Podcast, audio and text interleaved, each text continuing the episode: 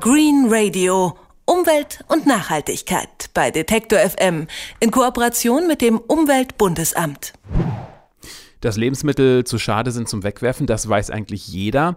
Und trotzdem kommt das wohl bei uns allen vor, dass wir zu viel einkaufen und hinterher nicht alles schaffen. Im Schnitt wirft jeder Bundesbürger pro Jahr mehr als 82 Kilo gutes Essen weg. Dabei hätte bestimmt jemand anderes noch Appetit drauf gehabt. Aber nicht immer sind gerade Nachbarn oder Mitbewohner da, die dann die Reste aufessen. Und deshalb gibt es jetzt die Webseite foodsharing.de, eine Plattform, auf der Menschen ihr Essen mit anderen teilen. Wie das funktioniert, erklärt uns Sebastian Engbrocks, einer der Mitarbeiter von foodsharing.de. Einen schönen guten Tag, Herr Engbrocks.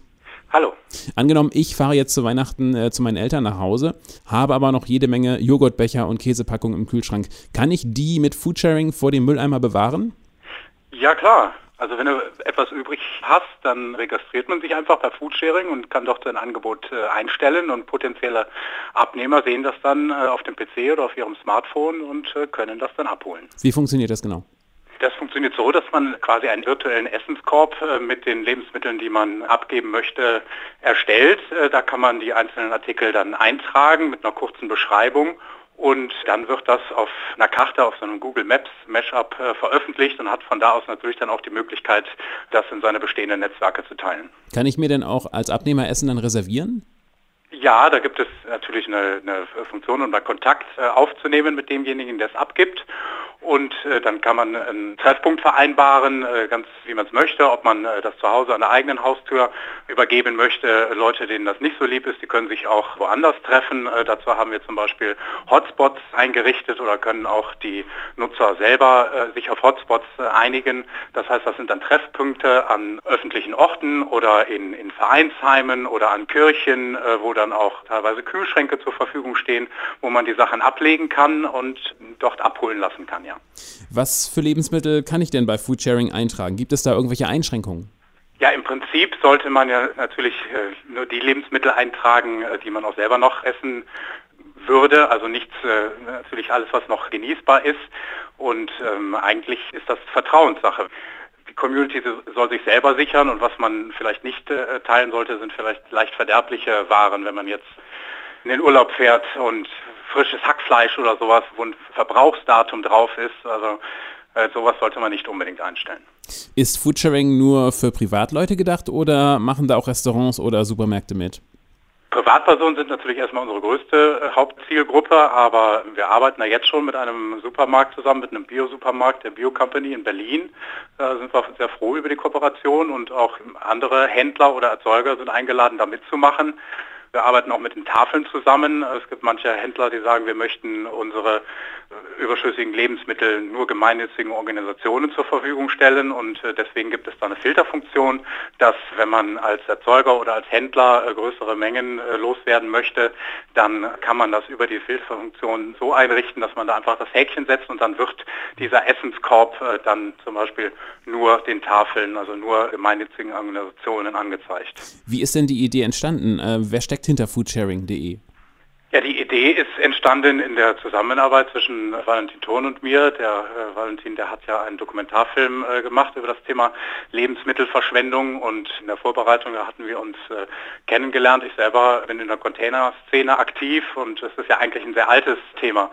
Containern geht man schon seit über 30 Jahren. Das ist eine Szene, äh, die hat sich unter dem Namen Food Not Bombs Anfang der 80er Jahre in äh, USA gegründet Entstanden ist die Idee dann quasi so, dass auch bei uns in der, in der Redaktion halt Leute angerufen haben, äh, Bäcker angerufen haben und gesagt haben, wir haben so viele Brötchen, wir wissen nicht, wo die nächste Tafel ist oder bei uns im Ort gibt es keine Tafel, was können wir denn da machen? Wir wollen das nicht wegschmeißen. Und zum Beispiel Food Not Bombs Aktivisten haben äh, Hotspots oder die haben die als Lebensmittelpunkte bezeichnet, schon auf, auf Karten eingetragen. Und ich habe gedacht, sowas, was jetzt halt quasi schon in Foren äh, stattfindet, auch das, das müsste man einfach mal bündeln. Und so aus, ist aus dieser Idee dann im Endeffekt Realität geworden, ja. Wie finanziert sich das Angebot? Äh, müssen Nutzer etwas bezahlen? Nein, das Angebot ist und bleibt kostenlos und das ist äh, ganz wichtig, weil da hinter dem Teilen auch ein ethischer Aspekt steht und wir wollen diesen Lebensmitteln damit ja wieder den Wert äh, zurückgeben, den sie eigentlich verdient haben. Es kann ja nicht sein, dass ein Händler die Sachen wegschmeißt, nur weil damit kein Geld mehr zu machen ist oder Menschen die Sachen wegschmeißen, weil sie dem keinen Wert mehr beimessen. Ich glaube, das ist auch so ein, so ein Problem. Lebensmittel sind bei uns so wahnsinnig billig, dass es einfach günstiger ist, die zu entsorgen und sich die Leute die Mühe nicht mehr machen. Und das war früher nicht so. Und ich, ich glaube, wir müssen diesen Umgang mit Lebensmitteln komplett neu denken. Und genau dazu soll die Plattform foodsharing.de einen Anstoß bieten. Jetzt ist es ja etwas mühsam, immer erst am Rechner äh, nachzugucken, ob irgendwo in meiner Umgebung Essen übrig ist. Wäre denn eine App nicht besser mit äh, so einem automatischen Alarm? Das ist richtig und das ist auch da, wo wir hinwollen. Wir haben die Grundstruktur jetzt erstmal geschaffen um, in, über diese Internetplattform, weil die für jeden zugänglich ist, egal an welchem Gerät, ob PC oder Mac oder welches Smartphone man in der Hand hat, kann man die Internetseite aufrufen und äh, der nächste Schritt wird dann sein, diese sogenannten nativen Apps zu veröffentlichen und äh, Bild-Upload-Funktionen, also dass man seinen Essenskorb fotografieren kann und den einstellen kann und Push-Benachrichtigungen sind natürlich wichtige Features, die als nächstes implementiert werden. Foodsharing.de ist seit einer Woche online. Wie viele Nutzer gibt es bisher?